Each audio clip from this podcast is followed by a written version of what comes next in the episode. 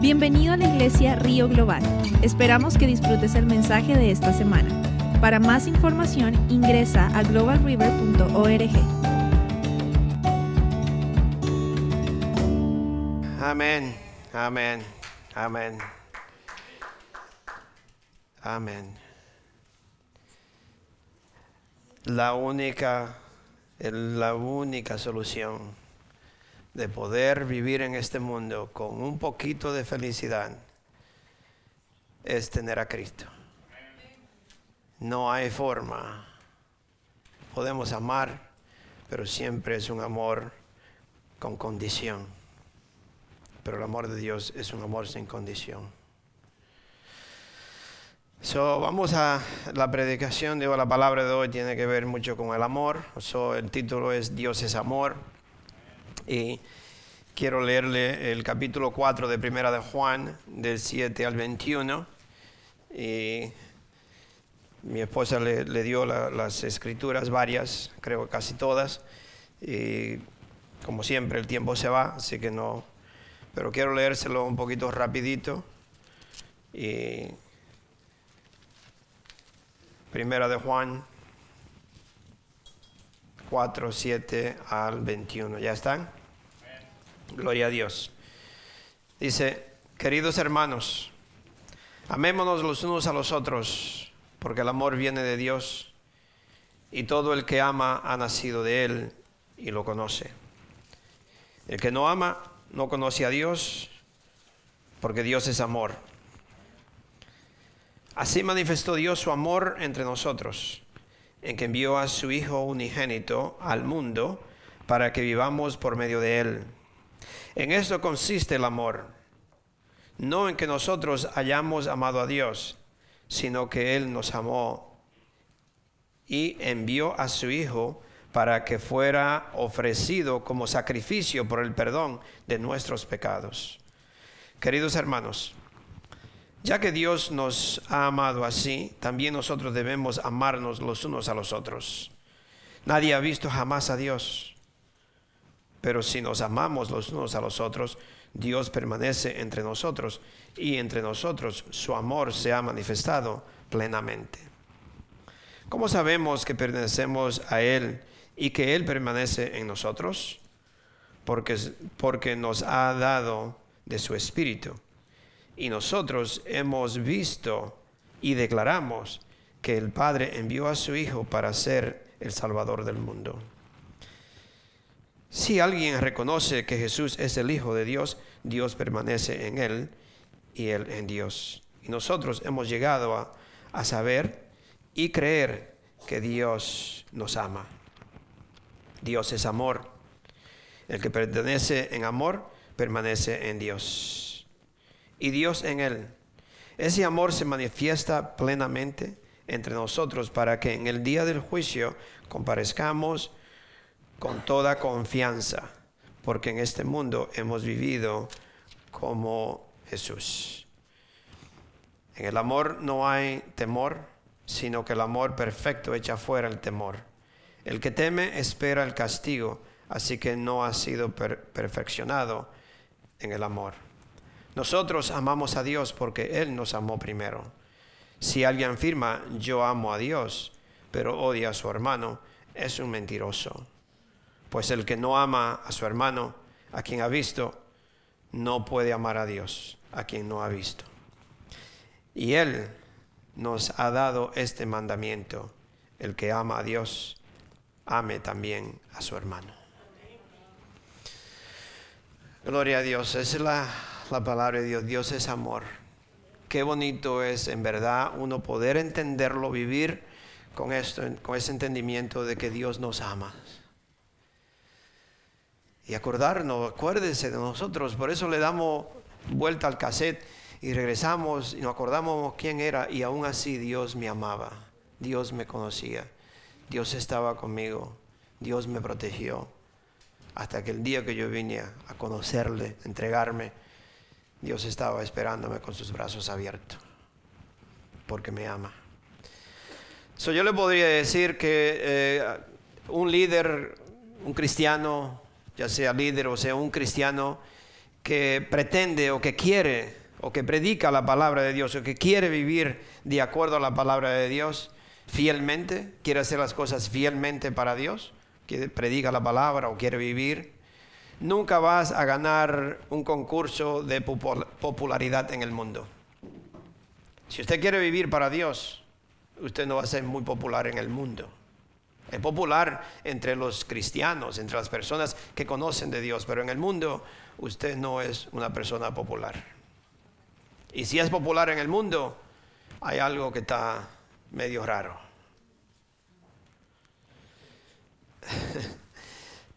so, no vamos a ganar popularidad en el mundo. Primera de Juan 4, 5 dice, te lo puede ver ahí rapidito, le quiero leer lo más que pueda algunos versículos porque me gusta no solamente leer la palabra, no solamente decirle, sino también leerle para que se sepa qué es lo que dice. Dice en primera de Juan 4, 5, dice, ellos son del mundo.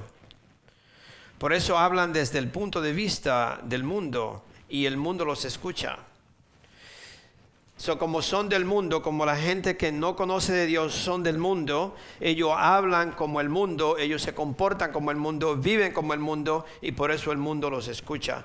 A nosotros no nos quieren escuchar, no quieren obedecer, no quieren escuchar lo que uno tiene que decirle porque están todavía o viven en el mundo, son del mundo y esa es la razón, no es otra cosa, es porque todavía viven en el mundo.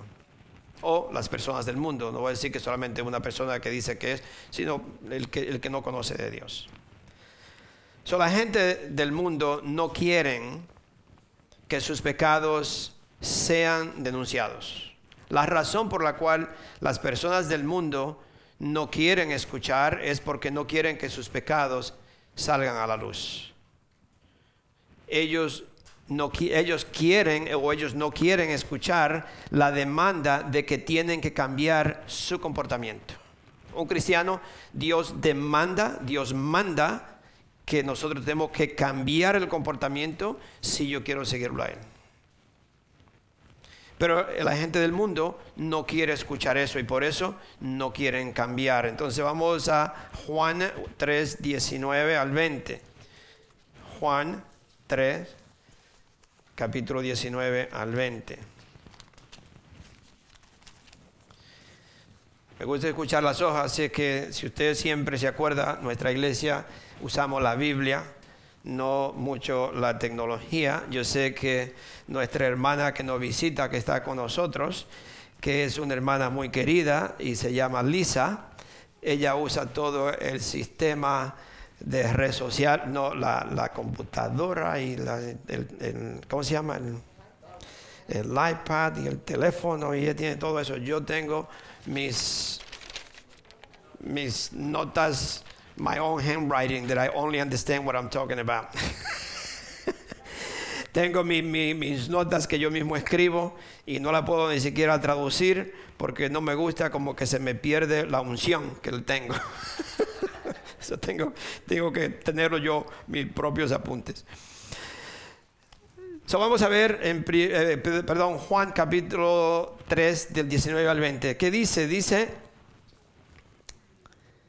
esta, esta es la causa de la condenación, que la luz vino al mundo, pero la humanidad prefirió las tinieblas a la luz, porque sus hechos eran perversos. Pues todo el que hace lo malo aborrece la luz y no se acerca a ella por temor a que sus obras queden al descubierto. En cambio, el que practica la verdad se acerca a la luz para que se vea claramente que ha hecho sus obras en obediencia a Dios. ¿Se dan cuenta? Por la razón con la cual, por eso siempre usted oye, se, escucha esto, me imagino que yo se lo he dicho también, usted lo ha escuchado por ahí, es que una persona que vive en pecado, el pecado lo aparta de la Biblia, lo aparta de la iglesia. Pero la, la Biblia o la iglesia, podríamos decir la Biblia, no la iglesia, porque la iglesia no, en verdad no cambia a nadie, pero sí le ayuda. Porque usted viene a la iglesia y Dios, Dios le habla. Yo siempre antes, me acuerdo de siempre que alguien siempre decía que venía a la iglesia y, y alguien le vino a, a, decir un chisme al pastor porque todo lo que dijo fue lo mismo que yo tengo. Pensaban que alguien me andaba chismeando a mí. Incluso el hermano Julio alguna vez se dice, estuvo en un lugar que, que cuando el pastor fue a hablar, él dice, pero ¿a quién me conoce aquí? Porque este hombre me está hablando a mí. Alguien vino a chismearle pero aquí no hay nadie que pueda saber mi vida. sí, entonces Dios sabe la vida de cada uno de nosotros. Y Él usa una persona para, para, para ¿cómo se dice? sí, ponerle el dedo a corregirle. Entonces Dios lo usa, Dios usa la palabra de Dios. Pero muchas personas, pero muchas personas no quieren venir, no quieren acercarse por ese mismo, por esa misma razón, porque tienen miedo que sea expuesto. Que Dios diga, esto está mal en tu vida, tiene que cambiarlo. Muchas personas se van de la iglesia por esa razón, porque no quieren cambiar. So aquí el Señor nos está diciendo que estas personas no quieren cambiar, no quieren, no quieren en verdad que sus, sus, sus pensamientos o sus cosas malas sean expuestas, no quieren, no quieren cambiar su comportamiento. Pero si una persona falsa o un maestro, una persona del mundo, ah, si viene una persona de esta, ellos es muy bien, lo reciben, lo reciben eh, porque las personas, por, las que, por las personas que no son cristianas. Si, un maestro falso viene o una persona que le va a decir lo que usted quiere escuchar, o lo que usted solamente le gusta escuchar, a esa persona sí lo reciben. Reciben porque dicen, wow, este me, me encanta, aquí no me dicen nada. Yo le puedo decir, yo la primera vez que vine a esta iglesia, que hace ya cuando Colón llegó a América, muchísimos años. La razón por la cual, yo le dije a mi esposa, la razón por la cual yo me quedé fue porque cuando llegamos no pedían diezmo, no pedían limosna. Yo venía de una iglesia que pedían limosna, o le decían limosna, creo, en ese entonces, ¿no? No sé ya. Y cuando estaba aquí, nada, no es nada. No, no, no, no pasaban la canasta esa, pero oraban, pero no era nada que le estaban pidiendo a uno. Y yo dije, oh, a mí me gusta aquí, porque aquí no piden dinero. Hasta que yo leí la palabra de Dios. Entonces, cuando ya yo le leí, yo me entregué a Dios, yo dije, ah, ya no es limosna, Dios manda. Dios manda. So, pero una persona del mundo sí lo escuchan, porque no le dice la verdad. Amén. eso está en, no primera, pero Juan, Juan 5. Dios, Jesucristo él se lo dice a la gente, le dijo a la gente. Entonces en Juan, capítulo, también el libro de Juan 5, el versículo 43, dice, yo, Jesucristo le está hablando a, las personas que estaban allí, dice, yo he venido en nombre de mi Padre y ustedes no me aceptan. Pero si otro viniera por su, propio, por su propia cuenta, a ese sí lo aceptarán, lo aceptarían. Yo vengo, mi Padre me envió a decirle lo que le estoy diciendo. Dios me mandó a hablarle. Yo soy el Hijo de Dios. Dios me mandó. Yo no digo, Jesucristo dijo, yo no digo nada que no escuche a mi Padre decir, ni hago nada que no vea a mi Padre hacer. Es decir, que estaba directo, enviado. Es como si alguien de ustedes mandara, si usted mandaba un hijo a comprarle una libra de azúcar, en ese lugar, en los países de nosotros le daban fiado, no, se lo daban porque usted decía, mi mamá me mandó, y ya lo conocían. Entonces, cuando usted mandaba a alguien, le daba lo que usted pedía por quién fue que lo mandó. Entonces Jesús dice, mi Padre me ha enviado. Dios me envió, mi Padre que es Dios, me envió a decirte esto y ustedes no lo reciben. Si viene otra persona que nadie lo envió, que vino solo, a ese sí lo escuchan. Pero yo que vengo de Dios no me escuchan. Todavía eso sigue sucediendo. Todavía eso pasa todavía. So, casi todo el mundo, regresando a, lo que, Dios es amor, casi todo el mundo cree que el amor es importante. ¿Cuántos dicen amén? ¿O no ha recibido amor? I don't know. A mí, yo creo que es muy importante para mí que mi esposa me ame, ¿no? sí, el amor es muy importante. Pero hemos hecho, de ese amor nosotros hemos hecho algo que no necesariamente es correcto. Y es que muchas personas han pensado o muchos creen que el amor es un sentir, es una sensación. Muchos creen eso, que el amor es un sentir, es una sensación y por eso sienten amor. No le quiero leer y quizá usted no lo tiene ahí, pero en Juan 6, 25 a 26, el Señor le dio de comer a una multitud de gente y al otro día no encontraban a Jesús y fueron a buscarlo y lo andaban buscando y después cuando lo encontraron le dijeron, Señor, ¿dónde estaba? Te andamos buscando, como quien dice, oh, I love you so much. Te queremos tanto, Señor. ¿Dónde estaba? Te andamos buscando. Y el Señor le dice, ustedes no me buscan porque ustedes vieron milagros que yo hice ayer. Ustedes me buscan porque yo les di pan a comer y se saciaron y hoy quieren que les dé comida otra vez. Ustedes no me buscan por otra cosa.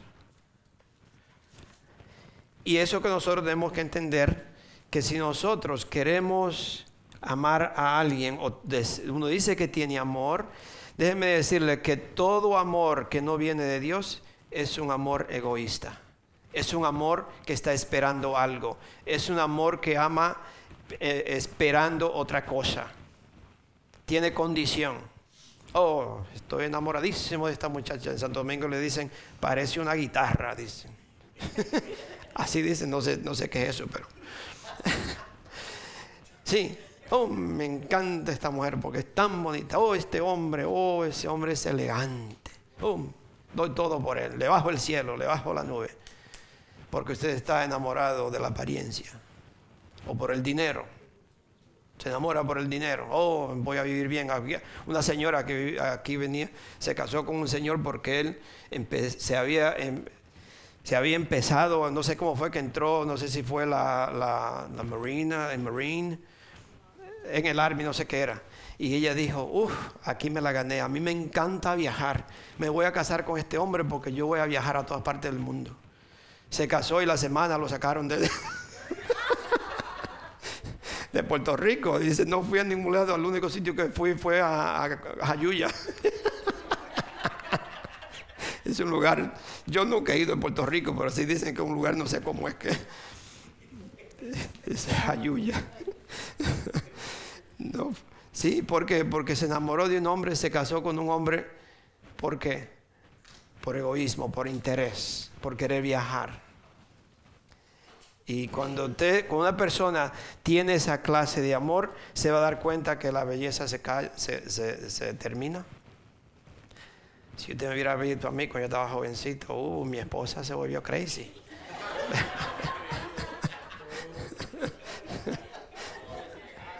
Pero, pero ahora, no, porque fue un amor sincero.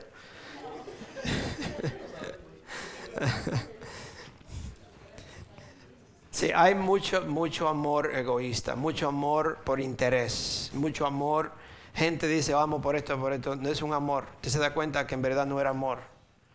Amor es cuando es un amor sin esperar nada sin esperar nada. No es la apariencia de la persona, no es lo que estoy viendo, sino es que en verdad yo hago una, una decisión de amar a esta persona. So, el amor, el amor es una elección, uno, uno elige amar a alguien. Es un acto, es una acción. ¿Okay? Vamos a ver 1 Corintios 13. Entonces, me imagino que ya ustedes lo saben de memoria, especialmente los, los esposos deben saber esto de memoria con las esposas, ¿no? Capítulo 13 del versículo 4 al 7. Dice, estamos, estamos estudiando ah, la vida en abundante. Eh, de principio. ya yo, estamos enseñando a lo que están aprendiendo a buscar en la Biblia y dónde está y, y, se lo saben, como dice, de memoria de aquí para allá. Pero si usted le dice de aquí para acá, no se acuerdan ni uno. Entonces, algunas veces le, digo, antes de quién está o después de quién, para ver si en verdad lo, entienden. Dice, ok, Primera de Corintios 13, del 4 al 7, dice, el amor es paciente, es bondadoso, el amor no es envidioso, ni jactancioso, ni orgulloso, no se comporta con rudez. Están escuchando hombres y mujeres, porque yo, yo he escuchado que hasta las mujeres una vez son media rudas con el esposo, ¿no? Así que no solamente le echarle piedra a los, a los esposos, las mujeres también. Entonces, no se comporta con rudez, rudeza no es egoísta, no, no se enoja fácilmente. Hello, no se enoja fácilmente. No guarda rencor, así que cuando usted tenga una lista por ahí, vaya y quémela. El amor no se deleita en la maldad, sino que se regocija con la verdad. Todo lo disculpa. Todo lo disculpa. Acuérdese, todo lo disculpa. Todo lo cree. Todo lo espera todo lo soporta. Así que cuando usted le ofrezca algo a su esposa, cúmplalo porque ella, ella lo cree. No se le olvide. Las esposas con los esposos también. todo lo espera y todo lo soporta. Así que ese es el amor. Dios, Dios es el iniciador. Dios es la fuente de todo de, donde nace nuestro amor. Dios, Dios, acuérdense que Dios es el iniciador. Dios es la fuente de donde nace nuestro amor. Si su amor es egoísta, no es el amor de Dios. Si su amor se enoja fácilmente, no es el amor de Dios. Si su, si su amor guarda rencor, no es el amor de Dios. Todo eso está en la palabra de Dios para que nosotros podamos entender cómo yo debo de vivir, cómo yo debo de amar no solamente a mi esposa, a mi esposo, a mis hijos, es el amor para todo, el vecino, la persona en la, en la tienda, quien sea, nosotros tenemos que tener amor. Amén. Es un amor que no sea egoísta, que no esté esperando algo. No, porque no le amo, porque usted no me da nada. No, porque no me hizo esto. No, no, no tiene que hacer nada. El amor no espera nada. So, Jesucristo, esa, como le dije, es la fuente para, para nosotros. El amor viene de Dios. Dios es el iniciador del amor y es la fuente de nuestro amor. Dios nos ama lo suficiente. Dios nos amó tanto a nosotros que Él dio a su Hijo unigénito por nosotros. Amén. ¿Sí lo creen? Está en la Biblia. Sí. So, Jesucristo dio a su Hijo por nosotros, al único Hijo. Y, mucho cuidado con pensar que Dios tiene más, Dios tiene muchos hijos, pero hijos adoptados. Dios tiene un solo hijo engendrado, un solo hijo que es Dios. La religión, eh, creo que la, esta, ¿cómo se llama? Testigo de Jehová, pero también los mormones dicen que, los, que Dios tiene muchos hijos. Dios tiene un solo hijo y ese hijo es Jesucristo. Nosotros somos hijos de Dios adoptados, limpios por la sangre de Cristo. Y Dios nos ha hecho hijos de Él, pero no somos engendrados por Dios. Somos hechos de Dios, hechuras de Dios. Pero hijo, el único es Jesucristo. Vamos a verlo porque no quiero que se vayan a confundir. Primera, no, Juan 1.18. Juan capítulo 1, versículo 18. Dios tiene un solo hijo y ese hijo es Jesús. Así que nadie vaya a decir, yo soy the son, o el hijo de Dios. Ok, Juan 1, 18. Sí, dice, a Dios nadie lo ha visto nunca. El Hijo unigénito, que es Dios, y que vive en unión íntima con el Padre, nos lo ha dado a conocer. El único Hijo, el Hijo unigénito. Y ese mismo libro, 3.16, ya ustedes lo saben de memoria, amén. 3.16 dice, Por tan, porque tanto amó Dios al mundo que dio a su Hijo unigénito. Cuando habla usted de eso, de unigénito es el único Hijo el único, único Hijo, para que todo el que crea en, en Él no se pierda, sino que tenga vida eterna.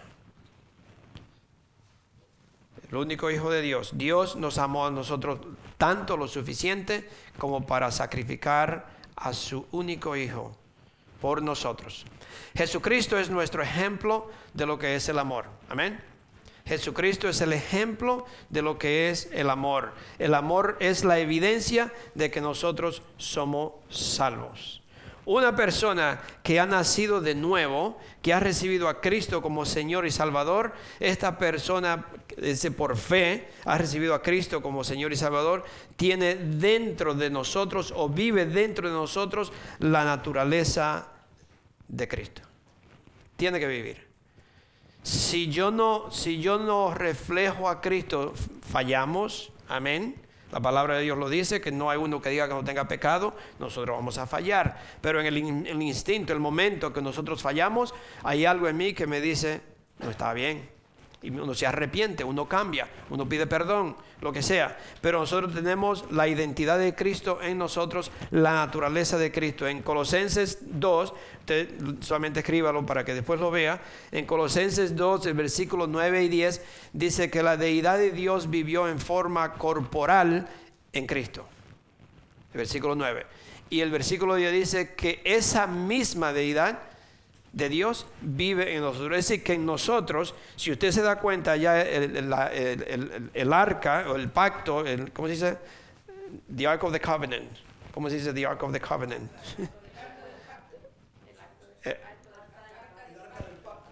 el arca del pacto, ok. Usted no ve porque no, el, Nuevo Testamento no, no, no hay un sitio que usted diga, ahora está el, el arca del pacto. Nosotros somos, porque Dios vive en nosotros. El Espíritu Santo, Dios el Padre, Dios el Hijo y Dios el Espíritu Santo vive en nosotros. Y por eso nosotros tenemos que operar. Estábamos escuchando una, una, una predicación. Nosotros podemos operar desde el tercer cielo. Humanamente estamos aquí, pero nosotros debemos ser hombres y mujeres espirituales. Vivir en el Espíritu todo el tiempo. Porque nosotros tenemos Dios el Padre, Dios el Hijo y Dios el Espíritu Santo. Nosotros podemos echar afuera demonios sin ningún problema.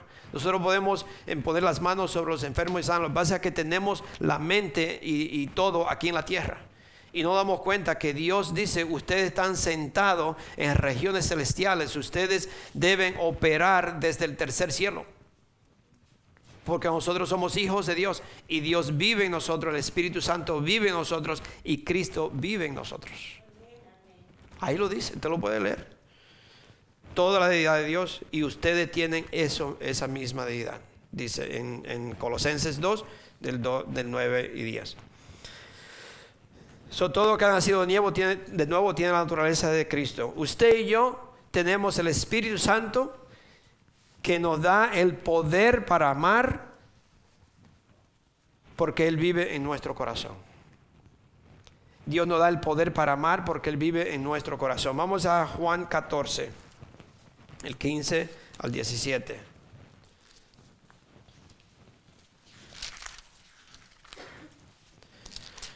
Eh, lo, que el Señor nos da hoy es que el amor que Dios tiene para nosotros, que no se nos olvide, cuando usted siente que, le aman, ¿quién fue que me dijo? Alguien me decía que, que, le sentía que cuando estaba niño, estaba niña, lo amaban mucho en su casa y que se crió con esa, con esa cosa de que le, amaban, de que, eh, eh, ¿sabe? Uno puede como vivir, no es, no es orgulloso, porque el orgullo no es bueno pero uno, crece con esa seguridad, con esa, con esa meta, uno, uno es seguro.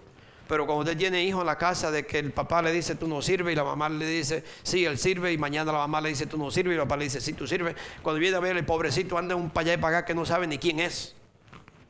No hay una seguridad. Usted le tiene que, que, afirmar a los hijos, no, nosotros somos tus padres, nosotros te amamos. Una palmadita para que se porte bien, eso no le va a, no le va a dañar nada arréglelo y dile, no, esto, no está bien. Nosotros somos tu padre, te queremos mucho. Y lo abraza y, lo besa y le, afirma que, son, tú eres mi hijo. Y tú vas a hacer esto, tú vas a crecer haciendo así, tú vas a ser un hombre, tú vas a ser una mujer. Y eso es lo que Dios, Dios hace con nosotros, nos afirma que somos sus hijos. Pero tenemos que entender que Él me está diciendo, yo te amo, yo tengo todo para ti. So, en Juan 14, del 15 al 17, dice, si ustedes me aman, está hablando Jesús, si ustedes me aman, obedecerían, obedecerán, obedecerán mis mandamientos. Y yo le pediré al Padre y Él les dará otro consolador para que los acompañe siempre. El Espíritu de verdad, a quien el mundo no puede aceptar porque no lo ve ni lo conoce, pero ustedes sí lo conocen, porque vive con ustedes y estará, ¿dónde? En ustedes. Vive con nosotros, pero también estará en ustedes. Esas son, promesas de Dios. Dios cumple sus promesas. Escuchamos una alabanza que dice, Dios cumple sus promesas. Amén. Dios no escribe algo y no lo cumple. Si Dios dijo que el Espíritu Santo va a vivir en ti al aceptar a Cristo, el Espíritu Santo vive en nosotros. El que no tiene el Espíritu Santo es porque no ha aceptado a Cristo. No es culpa de Dios, es culpa de nosotros. So, aceptar a Cristo, el Espíritu Santo vive en nosotros, el consolador, el que me da la convicción, el que no me deja hacer las cosas mal, el que cuando hago algo que no está bien, inmediatamente me da la convicción. ¿Sabe? Por eso es que tenemos que entender que yo debo de vivir y aplicar la palabra de Dios para mí, porque yo tengo que cambiar. El otro día le estaba ministrando a una muchacha americana y porque yo le digo, mira, yo le digo, tú no tienes que ladrarle a todo perro que te ladra. Amén. Usted no tiene que ladrarle a cada persona que le ofende y usted portarse igual con él o eh, echarle una carriada de cosas. No, no, nosotros somos hijos de Dios. Yo no tengo el por qué ser igual que los demás. Yo soy un hijo de Dios. Yo no me comporto de esa forma. Entonces nosotros debemos entender que como hijos de Dios del Espíritu Santo que vive en mí me da el poder y la fuerza para yo no reaccionar de esa forma. Pero yo tengo que tener el Espíritu Santo porque sin Cristo nadie lo podría hacer. So usted, perdón, con ustedes lo conocen porque vive en ustedes y estará en ustedes. No los voy a dejar huérfanos, volveré a ustedes. Dentro de poco el mundo ya no me, verá más, pero ustedes sí me verán. Y porque yo vivo, también ustedes vivirán. Amén. Ese mismo, ese mismo libro, Juan 15, Juan 15, del 9 al 17. Le quiero leer porque me gusta, me gusta que usted eh, eh, escuche la palabra de Dios, que ustedes la entiendan, porque la palabra de Dios es lo que nos ayuda a vivir una vida de acuerdo como nos manda Dios. Dice, así como el Padre me ha, me ha, amado a mí, también yo los he amado a ustedes. Permanezcan en mi amor. Si obedecen mis mandamientos, permanecerán en mi amor. Así como yo he, yo he obedecido los mandamientos de mi Padre y permanezco en su amor. Les digo esto para que tengan mi alegría y así su alegría sea completa. Y este es mi mandamiento. ¿Cuál es el mandamiento? Como yo los he amado. ¿Fallamos ese mandamiento? Fallamos. Pero no deberíamos fallar. Porque en el instante que fallo, si tengo el Espíritu Santo, si he recibido a Cristo, el Espíritu Santo inmediatamente me da la convicción. Y tengo que cambiar eso. Es un mandamiento. La gente cree que los mandamientos solamente son los mandamientos, los diez mandamientos. Todo lo que está escrito son mandamientos de Dios para que yo viva de esa forma. Y este es mi mandamiento, que se amen los unos a los otros como yo los he amado. Nadie tiene amor más grande que el dar la vida por sus amigos. Ustedes son mis amigos si hacen lo que yo les mando. Ya no los, no los llamo siervos porque el siervo no está al tanto de lo que hace su amo los he llamado amigos, porque todo lo que a mi Padre le oí decir, se lo he dado a conocer a ustedes.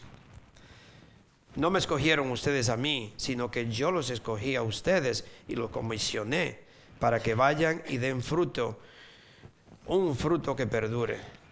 Así el Padre les dará todo lo que pidan en, en mi nombre. Este es mi mandamiento, lo repite de nuevo, que se amen los unos a los otros. Y más hoy en día, mis hermanos. Hoy es el tiempo que la, la, iglesia de Dios, los hijos de Dios, deben de en verdad mostrar que somos hijos de Dios, en el amor que tenemos los unos para los otros. Pero eso no solamente es al, al, vecino o al pastor o a la pastora o al hermano, a la hermana, ese es en la casa también. Eso es todo. No voy a decir que no es amar a mi esposa, a mi esposo o a fulano. No, no, es a todo. Todo, todo, todo. Debemos de amarnos. Le sigo leyendo Juan 17. Juan 17 de 20 a 26, un poquito largo, pero este fue Jesús orando por nosotros. Dice, no ruego solo por estos, ruego también por los que han de creer en mí por el mensaje de ellos para que todos sean uno. ¿Somos uno?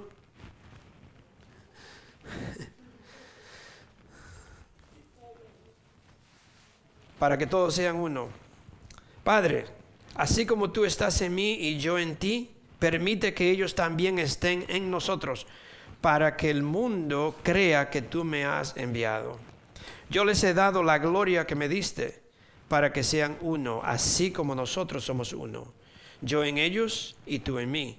Permite que alcancen la perfección en la unidad y así el mundo reconozca que tú me has enviado, me enviaste, que tú me enviaste y que los has amado a ellos tal como me has amado a mí.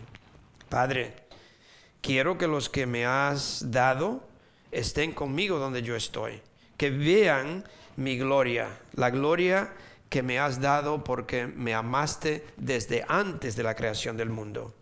Padre, Padre justo, aunque el mundo no te conoce, yo sí te conozco. Y estos conocen que tú, y estos reconocen que tú me enviaste. Yo les he dado a conocer quién eres y seguiré haciéndolo para que el amor con que me has amado esté en ellos y yo mismo esté en ellos.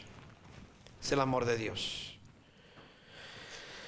Es la manera que nosotros no, vamos a distinguir, o nosotros, la marca, perdón, la marca que nos distingue a nosotros como verdaderos discípulos del Señor es el amor que hay entre los unos y los otros.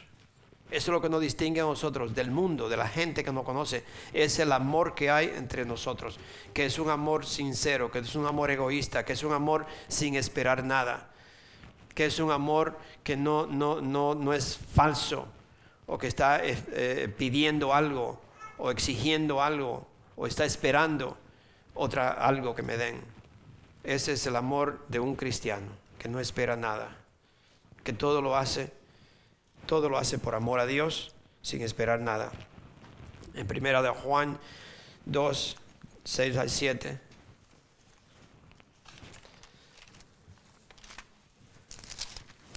Hojas, hojas.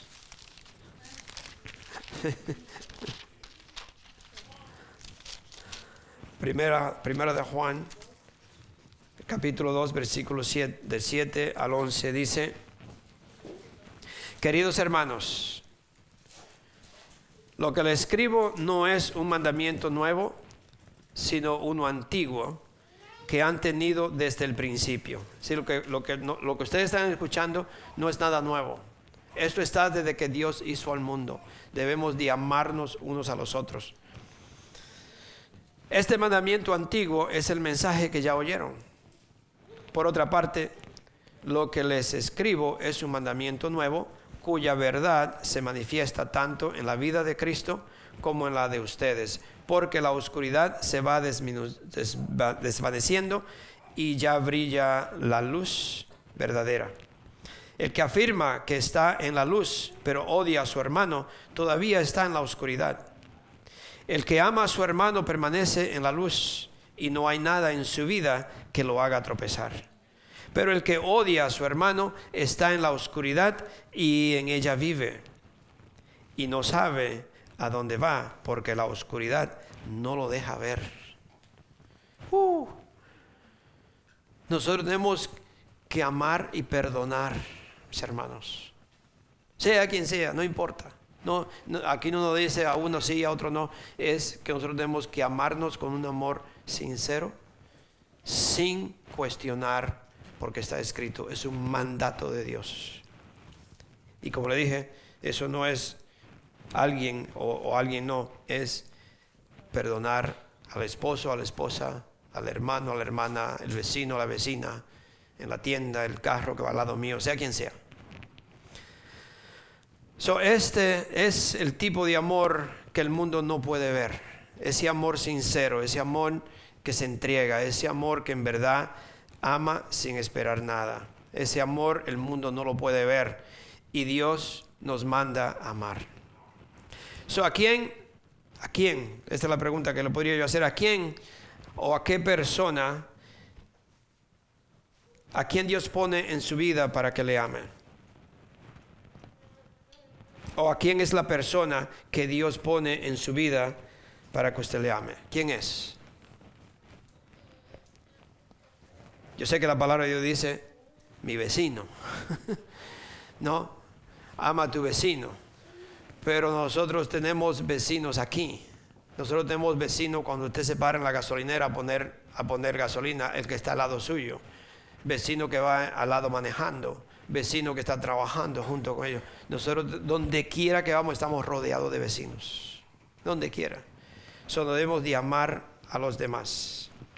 Usted lo puede leer en Romanos 13, el versículo 9 al 10.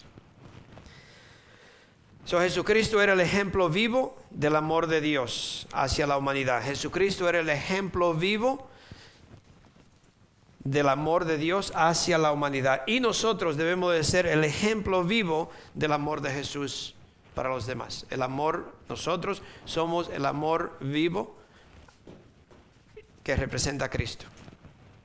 O Jesucristo, nosotros somos el ejemplo del amor de Cristo para los demás.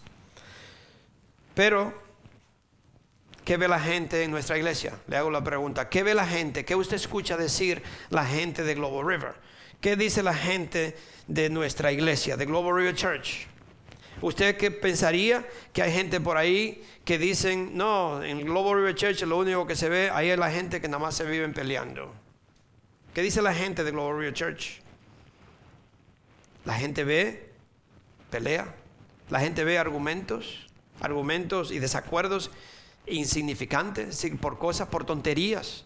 La gente está viendo eso de nosotros. Yo le hablo específicamente porque todas las iglesias deben representar a Dios y nosotros como iglesia, como, cuando digo iglesia no son las cuatro paredes, le estoy hablando de nosotros como hijos de Dios que venimos a esta iglesia y hay un nombre, y el nombre es Global River y por esa razón cuando hable, alguien habla mal de la iglesia, habla mal de los líderes. Si alguien dice, no, en esa iglesia esto y esto, están hablando mal de todos, pero más que todo para los líderes. Entonces, ¿qué dice la gente de Global River? ¿Ven pelea, ven argumentos, desacuerdos por cosas insignificantes? ¿Hay celos? ¿Hay envidia? ¿Hay división en la iglesia? ¿O qué dice Wilmington de nosotros? O Wilmington conoce los miembros de Global River como seguidores, discípulos de Cristo, por el amor que hay entre nosotros. La gente de Wilmington conoce que nosotros somos, vamos a este lugar, que somos miembros de este lugar, que servimos a Cristo y esta es la iglesia que vamos, nos conocen por el amor que hay entre los unos a los otros. O es por las discusiones que hay, los chismes y hablando de aquel y hablando de aquel. ¿Por qué no conocen? Sería muy bonito. Yo sé que cuando las personas se mueren, todo el mundo habla y dice esto y dice aquello. Sería, ¿Cómo sería que un día usted, alguien se muere y usted va y todo lo que dice, no, este era un chismoso, este hablaba de esto, este andaba diciendo. pero cuando se muere todo el mundo dice todo lo bueno nada más.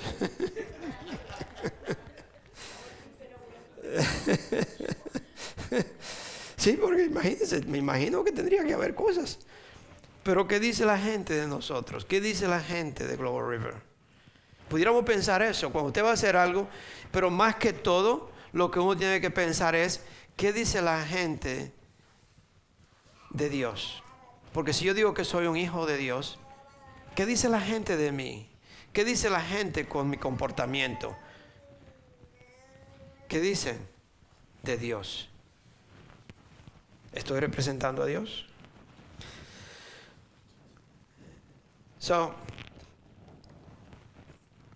El deseo del Señor Jesucristo, el Señor de Jesús, es que sus discípulos, que sus hijos, que la gente de Dios sean como, como es Él con el Padre. Ese es el deseo de Jesús, que nosotros, los hijos de Dios, seamos como es Cristo con el Padre, que seamos uno solo, que nos amemos los unos a los otros, que no haya desacuerdo entre nosotros que seamos como es Él con el Padre. El amor de Dios siempre, siempre envuelve. Si yo tengo a Cristo, si yo recibí a Cristo como Señor y Salvador, el amor de Dios siempre envuelve elección, o es decir, yo tengo que elegir amar. Yo tengo que elegir amar, no hay de otra. Es un mandamiento de Dios y yo tengo que elegir amar como Él me ama a mí, como Él nos amó. Tengo que hacerlo. No hay de otra, mis hermanos. No se dejen engañar la pregunta, ¿cómo nosotros podríamos decir o cómo usted está exhibiendo el amor hacia Dios? En las acciones o acciones que usted, tema, que usted toma. ¿Cómo, ¿Cómo, nosotros estamos exhibiendo el amor de Dios en las acciones que yo hago, las cosas que yo estoy haciendo, las cosas, cómo yo vivo, cómo, la cosa que digo, cómo yo estoy exhibiendo el amor de Dios? ¿Lo estoy exhibiendo? ¿Sí o no? Ah, hay que hacerse la pregunta. En el versículo 8 de ese capítulo de 1 de Juan 4 dice, Dios es amor. Dios es amor. Mucho cuidado con muchas personas que dicen, amor es Dios. El amor no es Dios. Dios es amor. Porque el mundo quiere cambiarlo, quiere torcerlo y hacer creer que está diciendo lo mismo. No es lo mismo. Dios es amor. Amor no es Dios. Hay un solo Dios uno solo. Y es el Dios Todopoderoso, el Rey de Reyes, Señor de Señores. Amor no es Dios, Dios es amor. Amén. Nada puede venir primero que Dios. Nada, por eso dice al principio, al principio Dios. Primero Dios. Todo Dios primero. Mucho cuidado con usted escuchar por ahí que le digan, oh no, pero amor es Dios. Porque si Dios es amor, entonces amor es Dios. No. Ah, ah. Dios es amor. Jesucristo es la expresión completa de Dios en forma humana. Él nos ha revelado a nosotros quién es Dios. Cuando nos amamos los unos a los otros, el Dios invisible se revela a los demás a través de nosotros. Como Jesucristo amó a Dios, a su Padre, y reveló al Padre a través de ese amor, hacia las personas, nosotros revelamos a Cristo a través del amor entre nosotros. Por eso Él dijo, si ustedes se aman unos a los otros, el mundo me ve a mí. ¿Por qué usted cree que el mundo no está viendo a Cristo hoy en día en las iglesias? No hay amor, hay división, hay discordia, hay envidia, hay mentiras. Y nosotros somos los culpables, no es Dios somos nosotros que, andamos diciendo, yo soy cristiano, Cristo vive en mí. Si Cristo vive en mí, entonces yo tengo que amar a los demás y que Cristo se manifieste en mi amor. Mis hermanos, esa es la palabra de Dios para nosotros hoy en día. Yo tengo que amar, yo tengo que perdonar, yo tengo que vivir una vida que concuerda con la palabra de Dios, porque si no, dice la palabra de Dios que yo estoy mintiendo. Soy un mentiroso. Yo quiero leerle para terminar ese mismo libro de, de Primera de Juan, de 5 a, de del 1 al 5. So, para que el amor de Cristo sea completo, nosotros tenemos que manifestar ese amor hacia los demás. Dice, del 1 al 5, dice, Primera de Juan 5, del 1 al 5. Todo el que cree que Jesús es el, es el Cristo, ha nacido de Dios. Y todo el que ama al Padre, ama también a sus hijos. Así cuando amamos, así cuando amamos a Dios y cumplimos sus mandamientos, sabemos que amamos a los hijos de Dios. En esto consiste el amor a Dios. En esto consiste el amor, el amor a Dios. En que obedezcamos sus mandamientos. Y estos no son difíciles de cumplir, porque todo el que ha nacido de Dios vence al mundo. Esta es la victoria que vence al mundo, nuestra fe. ¿Quién es el que vence al mundo? Sino el que cree que Jesús es el Hijo de Dios. Si nosotros recibimos a Cristo como Señor y Salvador, podemos vencer al mundo porque el Espíritu Santo vive en nosotros. Y el mundo se vence solamente a través del Espíritu Santo. Amén. Vamos a ponernos de pie. Vamos a escuchar esta alabanza. Padre Santo, te doy las gracias, Señor.